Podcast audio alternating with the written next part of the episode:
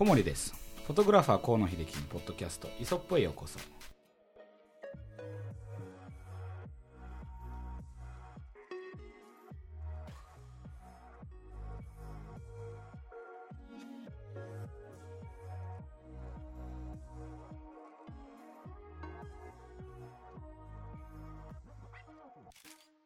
今回は1月22日第16回目の回ですね。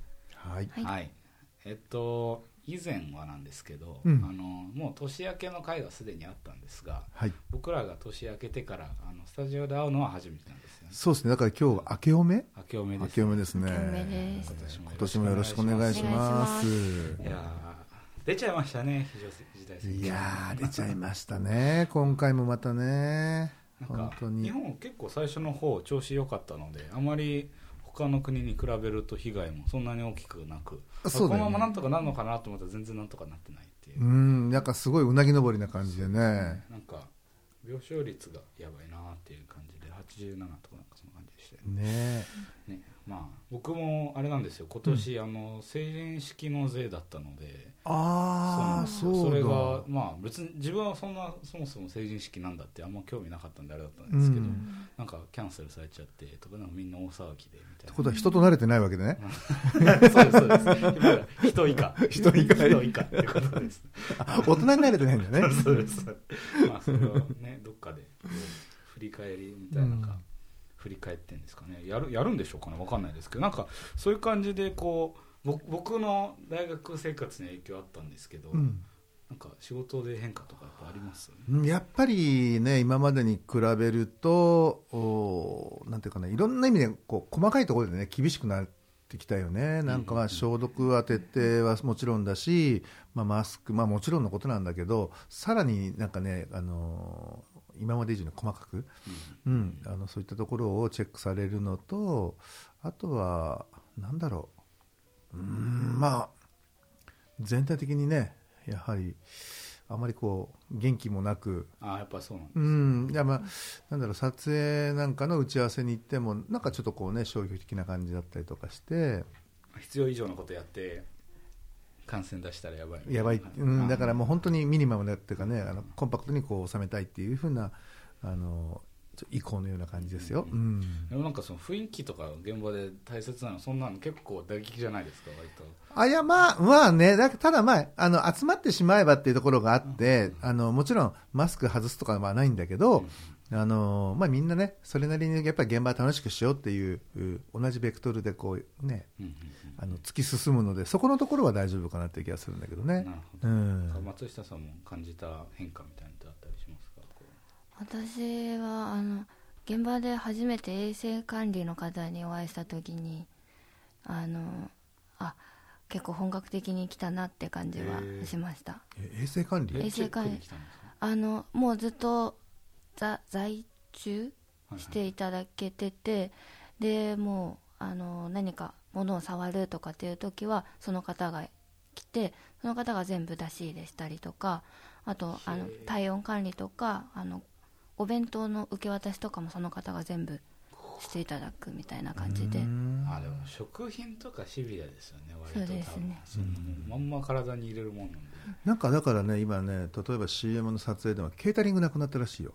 ええだからケータリング前はねこう装ってもらって、はい。なんかこうプレートでこう出してもらったりとかしてたのが、今はねもう全部お弁当に切り替わっちゃったりとか、うん、なんかすごい変わってきたりね。なんか地味になっちゃいますね、うん。そうそうそうなんか。それを楽しみにしてきてる人絶対いるはずいるいるいるいるいる。かわいそうだなといやだからすごいいろんなところでそういうねあの本来だったら受けられるサービスが受けられなくなったりとかして、それがゆえにこうやっぱり職を失う人とかもいるんじゃないかな。そうですよね、うん。またそのなんかこう社会変わることによって仕事のニーズというのも変わってくると思うのでまたこう自然といろいろね。こう新陳代謝していくのかなってう感じはん。ですけどやっぱ本人たちからしたら大変ですよね。いやー死活問題でしょだって。お店とかもう。どうするんだろうって結構なんかもう絶望的な感じでしょうね。こう8時って言ったら。いやもうね、もうすぐじゃん。本当ですよね。本当に一杯飲めるか飲めないあ飲め飲めないんで今。7時で終わりだもんねお酒も。あそうなんですよ、うん。なおさまたさらに。僕もなんかそれのせいで世の中出てないんで何が外で起きてるかあんまりこうニュース媒体でしか入ってこないから。そうだよね。今7時で終わりだよ7時でね終わりです。7時で終わり。あ8時で閉まる？閉まる。で7時でラスト。そう。いやーなんかファミレスだけは10時まで OK と書いてあって。あそうなんだ。それでそうするとなんか集中しそうで逆効果じゃないと思ったりしてスカイスカイラークでしたっけ？なんかあのファミレスのチェーン店ですか、はいはい。だけはなんか延長その10時までみたいええな,、なんかそうなるとね、なんかあれはこれで、それはあれでとかってなっちゃうと分かんなくなっちゃうから、みんなが今度、もう分かんないから、もうね、あの7時で、えー帰ろうってことになっちゃうから、日中なんか出歩く人も増えてるって前回の緊急事態宣言よりも、うん。あの増えてるらしくてもうその7時8時までに帰ろうみたいな感じで。うん。まあ、やっぱりそそうのそうなってる風潮的に少みたいしこうなるほど。順応順応し始めたというか。日中で歩くそうかそうか、日中もうやるやれること全部やりきって、夜は早く帰ろうっていう。そうですね。あんまり意味ないんじゃないかそう僕思うのがなんかその時間によってよしこれから8時からじゃあみんなかけようっていう感じでもないと思うので別になんかそうだよねどうなんでしょうねなんか日中にウイルスが出歩かないわけじゃないので、そうそうそうそううんあまあんまりそう考えたら、怖いね、なんかまあ、分かんないね、本当に。何が正解かね。まあ特にこうあのに日本だと割と皆さんこうおとなしく従うじゃないですか、まあそのうん。まあ、逆としてあまり考えてないということもあると思うんですけど、うんうん。結構海外だとあの、うん。それこそ今回の、えっと、数週間前でしたっけ？の,、うん。あの大統領のあの、えーアメリカのうん。国会がうんこうみんな乗り込んじゃったとうん。か、そういろんなフラストレーションが溜まっててもう結構えらいことになっててなんかあれですよねその日本だと各自がこう考えないっていうのをいつも批判してる感じなんですけど 逆にその言われたことはちゃんとなんていうのある程度は守るみたいな。その納得そうだねはいかないけど、まあしょうがないよねみたいな感じを結構見てるんで、まあ、それはそれで一つのなんか良さなのかなと思いますよね、国民性というかね。ただまあね、あのどうしてもほら、なんつうんだろう、えー全員が右をなら右習いにならないと、逆に言うとあの許さない国でもあるから、うんうんうん。そこは大変だよね。なんかまさにその今さっきちらっと言った病床率の話。僕もその専門家じゃないんであんまりあれなんですけど、うん。なんかその要はコロナってもう新しいものではないわけじゃないですか、まあ、なのでね。そのこう数千人って上がっただけで都内の病床率は80%もうほぼマックスいっちゃってる感じになってて、うん。その問題がその夏の間に病床を準備できた時間を準備しなかったっていうのがあって。あー。とまあ、一つその、まあ、人数が足りないとか、まあ、そういうそのものもあるらしいんですけどやっぱりどうしても風評被害らしいですね、どうしても。なんかそのあの病院コロナあの病院だみたいな。まあ、そうというふうになっちゃうと、うん。クレームがもう殺到みたいな、もうで叩きまくられるからもう入れように入れられないみたいな。どうやばくねこの社会と思いながらちょっと焦ってたんですけど、うん。でもやっぱそういうのはあるんでしょうね。その右習いじゃないですけどこう風同調圧力じゃないですけどそうだね。ねうん。なんか、まあ、そういう中なんですが、あのはい。去年も含め、うん。まあ、今年もまだこういうなんていうんですか、まあ、異常というか、まあ普段とは違う状況が続く中で、ねえ。あの新しくいろいろ趣味を発見してる人もなんかいるみたいでねなんかそれはそれですごいいいなと思って、まあうん。ちょ直結して僕らのところに関わってくる話としては、え。うん。やっぱりそのカメラをやってみたいとか写真を撮りたいっていう人が、あのいても、まあ、今どこ行こうという話もあり多分その始めるとしたらこう家の中とかになってしまうんですけど、今日はその非常事態宣言中ですね。はい。家にいてなんかできるカメラの練習っていうのがうん。あったらぜひいろいろお聞きしたいなと思って今日のテーマはそれですね。なんか多分お家だと、まあ、自然と8割方9割方は室内でしょうからおそらくまあ室内で撮る写真っていう考え方で。まあそうだよね。いいんでしょううね、ん。よほどお庭が広いとかいうのじゃない限り。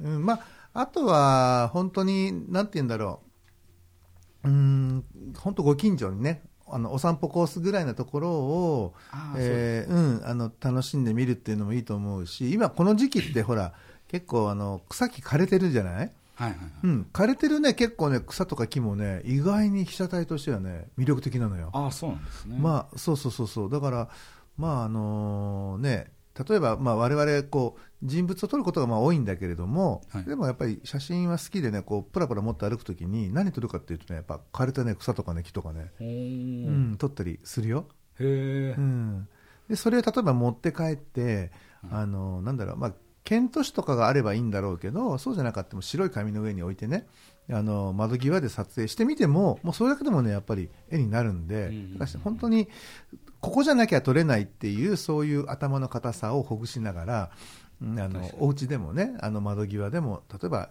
ね、床に置いてもいいあの、そんなところでね写真を楽しんでもらいたいなっていうふうには思うんですけどね。うんうんこうなんていうんですか必ずしも人物じゃなくても、うん。こうそれこそ草だったりなんかその枯れた枝だったりっていうのも、うん。なんかそこから得た見方みたいなのを後ほどポートレートで活かせるとかいうことってあったり。あるあるある、うん。ほだってねあの窓側窓か窓の光を使えば必ず窓際の方は明るくて反対側の方はこう暗いじゃない？そうすると、かうんうん。あの光と影っていうこのコントラストって必ず作れるから。ああ光の使い方が。そうそう。そういったところをこう見る見たり考えたりすることできるじゃないはいはい。そこに、ね、例えば床の上に置いたその草あの枯れた草木が人であれば、ね、寝転がった人あの人に置き換えることもできるわけだし、だから本当にねなんかどこどこに行かなければとかね誰あの人物じゃなければとかなんかそういう限定条件っていうのをどんどん取っ払っていってうん。今見ていいなと思うものを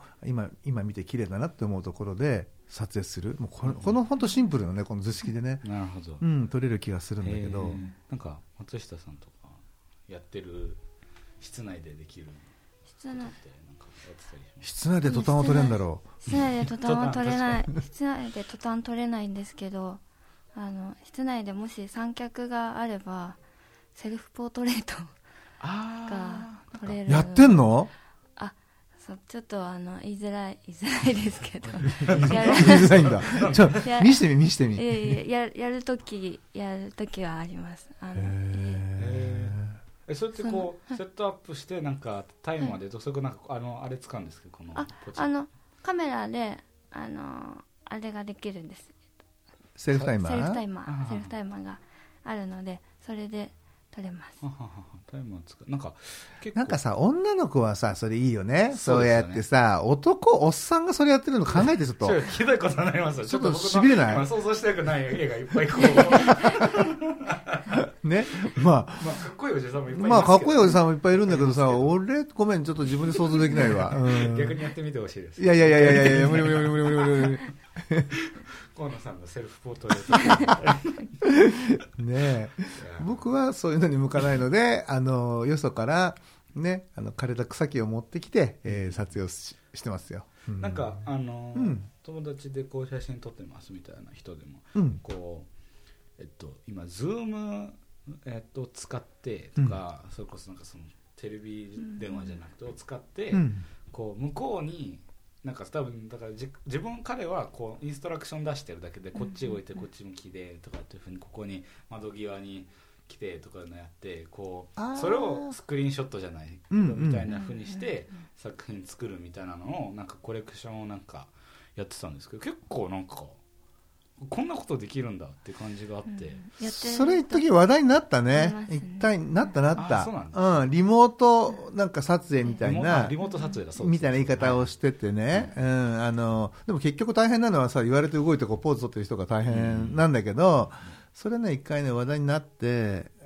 いましたね、うん、なんかあれもこうやっぱりこうちゃんと絵を勉強してこう絵っていうかそのなんていうのこうフレームね。フレームを勉強してる人がやると、うん。結構カメラはカメラでもなんかちゃんとしたものがいろいろできるんだなっていうのでそうだよね。僕はか勝手に感激したんですけど、うん。結構なんかあのインスタグラムとか見てるとうん。海外の有名なフォトグラファーの人でもなんかそういう企画を何回かはやってるけど、まあそれは多分あれですよあくまで気分転換というかこうたまにやってみる面白い企画としてで多分練習したい方はどちらかというとその手に持ってるものををの技術を身につけるためにもやっぱりそれこそさっき言ってたこう三脚使ってなりうん。ちっちゃいものを撮ったりっていうふうにその撮ることにこう専念する方がいいのかもしれないですね。どううんどう？やっぱそうねあのカメラさやっぱ触ってないとダメ、ううん。うん、あの例えばそうでしょスペックいくらこう、ね、カタログスペックいくら頭の中に知識として持ってても、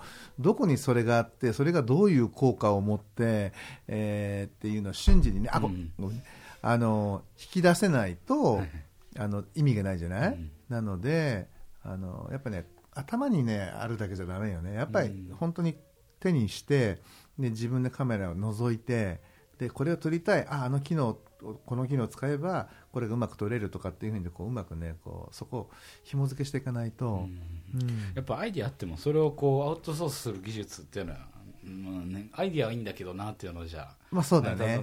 そこをこう今のうちに身につけておくと、まあうん。といざ出かけられるようになりましたってなった時にいいかもしれない。あとはなんかこうやっぱね僕らもそうなんだけどこう事務所にいたりだとか、まあ、例えば家にいたりだとかした時にいろんなものを見たりとか、まあ、いろんなものを読んだりとかした時にあこんなのやりたいなとか思うじゃない？それねメモっとかないとダメ。うんん。なるほど。あのねその時に浮かんでるあのアイディアっていうのはね必ずメモとかで忘れる。いつかとかやってると思う そうそうそうそう。僕もそういうふうにあの自分の,、うん。あの LINE あるじゃないですか、はいはいはい。あれでこう東海って自分のやつ一つ持ってて、うん。そこにこういろいろ書くみたいなふうにやってるんですけどそういう方法を使ってもいろいろあいいね。そうしたりとかいうん。いかもしれないですよね、そう今ちょうどあのちらっと出てたんですけど、うん。もう一つそのアウトプットする技術はい。をやっぱりこういろいろ取ったりとかいうので身につけるっていうのもあると思うんですけど、うん。こうインプットすることも多分できると思ってこの時期、あの写真って見に行くことはできないかもしれないけど、うん。例えばこの本がいいとか、うん。この雑誌見とくとななんていうんですかねこうなんかためになるとかなんかそう,、うん。そういうのってあったりしますか？割とこう独学だった場合はうん。なんかどういう勉強をされてたのかなとあーえっとねまあかもともとそのカメラのあの操作とかはあの、まあ、カメラ雑誌とか写真雑誌なんかからまあ得てたんですよねであとは、まあ、僕の場合人物なので、あのじゃあ人の写真を撮る勉強においては、まあ、これはね本当に雑誌のこうグラビアであったりだとか、あの写真集だったりだとか、まあ、そういったところからこう拾ってこれるんであの、まあ、そういう形で最初はまあ勉強してたんだけど最終的にはねやっぱりねあの絵を見ることが、ね、多くなった。ああのこの配置だったりとかバランスだったりとかはい。構図だったりとか最終的には絵からやっぱり得るものだったりとかしてであとその発想的な部分っていうのはやっぱり、あのー小説とか、あなるほど、うん。完全にそアイディアを。うそうですね、うん、であとまあ視覚的にはねやっぱり映画からかな、あなるほど。うん、僕最近映画見てない。見たいな。見よう。へっていうー感じ。松下君はどうなんだろでも私も映画と河野さんに言われてもともと小説は読んでたんですけどあの仕事始まってから全く読まなくなってしまってたのであのなるべく読める時は読むようにしてであの、まあ、最近あまり行けなくなっちゃったんですけど美美術展とかも行くようにはうんしてるのでうん。結構同じ同じというか、まあ河野さんの影響がかなりあ 大きいので。ー伝承されてってまあでもね今ね写真展は、はい。あのー幸いというかねあの前回の、あのー非常事態宣言の時には完全に全部こう閉まっちゃったんだけど、うん今はねやっぱりほらこの時間時間、はいはい。20時からとかっていうなんか限定条件みたいになってるんであのね写真展はやってるんですよ、なるほど。意外と。意だからうん。まあでも性質的にそうですよね。まあ、そうだよね、あれ対策しやすそうですね。割とうん、あと、なんだろう、喋ることないもんね、基本、まあ、その作家の方とね、この写真ってどうなんですかとかっていう、そういうね、あの多少のね、会話はああのあるのかもしれないけど、基本、そんなところでね、ワイワイこう騒ぐあれでもないので、うんだから、なんか中で、別に触ったりとかいうこともなないね、うん、まあ、今後またアップデートされてそういうのもダメみたいなふうになっちゃったらまたあれですしょうがないけどね。まあ、その場合こう例えば具体的にこの本良かったとか今思いつくのってあったりしますか？この映画とか。あーなんかいっぱい頭の中浮かんでくるねななんだろう。あの映画だとすごい、あの絵的になんか勉強になるって有名なのはグランドブダペストホテルですよね。あれは。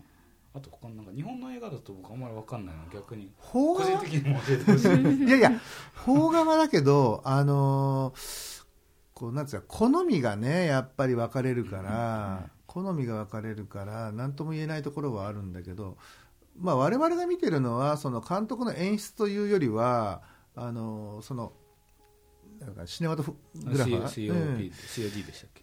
え？ー DOC でしたっけ？なんだ？DOP あディディレクター・オブ・フォトグラフィーだから。そうそうそうそう。DOP か。D- DOP とか DOC とかです。だからまあ今簡単にわか分かりやすく言うとその撮影者のフレームワークなんかがあの勉強に、まあ、勉強とか参考になるなってるとかするところがあって、まあ、僕はその仕事であの多少ね関わらせてもらったもう今お亡くなりになっちゃった方、あの篠田昇さんっていうね。あなんか以前の回でも少し、うん。あの名前だけお聞きしたかと。触れましたかね、ううん。んあのやっぱ篠田さん岩井俊二さんのねあの作品なんかをお撮りになってらっしゃる方だったんですけどあの方のやっぱりフレームは好きだったんですよ、うん、あの撮り方実際現場で見てるしね。面白くてねそれがまた。それは面白そうですん。あのすごくね豪快な方だったんだけど、豪快にいてでもこうなんか繊細な方なんですよね、なんかあのそうですね。篠田さんのやっぱフレーミングだったりとかねやっぱりその光のねこしらえ方っていうかは好きでしたね。へえなんかありいや私も、ま、本当に全く同じ篠田さ本ん当？ちょっと。な なんかそう言っとけばすぐ 話がねうまくこうまとまると思ってない？いねやもう篠田さんのばっかり見てるので。え。僕もじゃあいろいろちょっと調べてみます。じゃあ来週どうしよう？あ見ましたよね。ラブレターとか見て。へえそうなんですね。ねありがとうございうん。ます、それであの、まあ、続きアウトプットの話になると思うんですけど、こういざじゃあ撮りましたってなった時に、もちろんこれあの何を使うかによって話が全く変わってくるんですけど、うんうん。やっぱりこう機材の手入れってはい。あのこう機材買った時に説明書でこう手入れするといいですよみたいなのはうん。あるけれども、うん。実際どうなのかっていう話と、あとなんかまああのこういろいろ経験上こういうことはやっとくといいよみたいなのが、うん。それこそ、えっと、一眼とかの大きなカメラになった場合ってなんかありますか？うん、あの説明書に書いてあることはほ,、まあ、ほとんどね書いてないに等しいよね、ああそうなんなんかやあの柔らかい布であの外側を拭きましょうとかブロワーでほこりふあの吹き飛ばしてねみぐらいのことしか書いてないと思うんだけど実際にはやっぱりねあの例えばどこで撮るかによっても変わってくると思う。あの砂漠砂漠ほどのねあの細かいところには我々行ったことがないので、うん。あのそこに関するこう知識はないんだけど、まあ、砂漠じゃないがビーチはいっぱいあるわけで、ね、あの海の砂あたりだとす海の砂というよりはやっぱしあの飛んでくる潮。これによってねやっぱり、まあ、傷むことも多く、だから僕らはその一日も海に行くと自分の頭なんかゴワゴワするってことはそれだけもうね塩をやっぱり含んでる空気に触れてるわけでカメラなんかはあのこんなこと書いてないけど、うんあのまあ、割とこう毛羽立ちにくいのはねあの手ぬぐい、うん、手ぬぐいをすごくこう、まあ、硬く絞ってそれでこう少しカメラの外装を拭いてあげてその後に乾いた布っていうかねこうセーム革とかあそうそうそうそういったもので拭って最後ブロワーをするとかっていうのはあのもうこれ毎日の,、ね、あの撮影後の必ずなんていうかななんていうの？日課ルーティン必ずもうやらなきゃいけないことの習慣。うん、になってるんだけどね、へえしてんだけどね。意外と手ぬぐいなんですねなんか。そう、あの手ぬぐいはまあねなんて言うんだろうね。あの水をちゃんと含んでくれてうんうんうんそれでいて毛羽立ちが少なくてうんうんで水切れも早くて。優秀ですね。優秀なのよ。あの他の優秀癖うんいろいろ使ってみたんだけどまああのごわあのいわゆるこうごわついたタオル、んこれダメだね、うん、ダメ。もうびちゃ人間人間用だからもっと目が荒すぎるんでしょうかね。どうなんでしょう。あとねそうそれもそうなんだけどやっぱりす水を含みすぎちゃうからああダメなのよ。まあそうですよ。用途が違いますもんね、うん。タオルってなってくると。でいて結構毛あの毛羽立ちもすごいよそうそうですね。ん。なるほやっぱ誇り誇りに誇りに類するものは嫌うんでなんでやっぱりまあ一番今までいろいろこうねいろんなところでいろんな布買ってきてねこう試してみてはいるんだけど、手ぬぐいが僕の中ではしっくりきてる。うん。ただこれもねあの好みがあるんであとフォトグラファーによってね言うこと変わってくるから。うん。まあまあ、一例に。こう河野さんポイントからするとそうそうそうそう。手うんぬぐいがおすすめ、はい。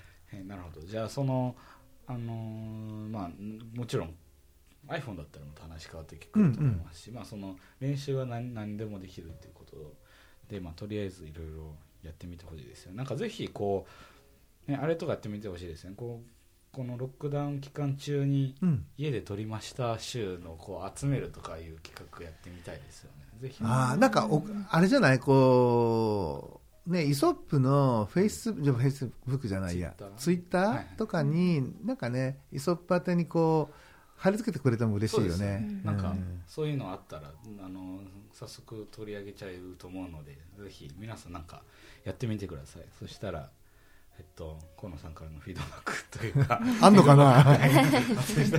すごーいとかって終わっちゃうかもしれない。ね。をできるとは思うので、うん。またね。あそれこそあのメール宛てでもいいと思います。し別になんかこういうのやりましたみたいなのあったらそうですね。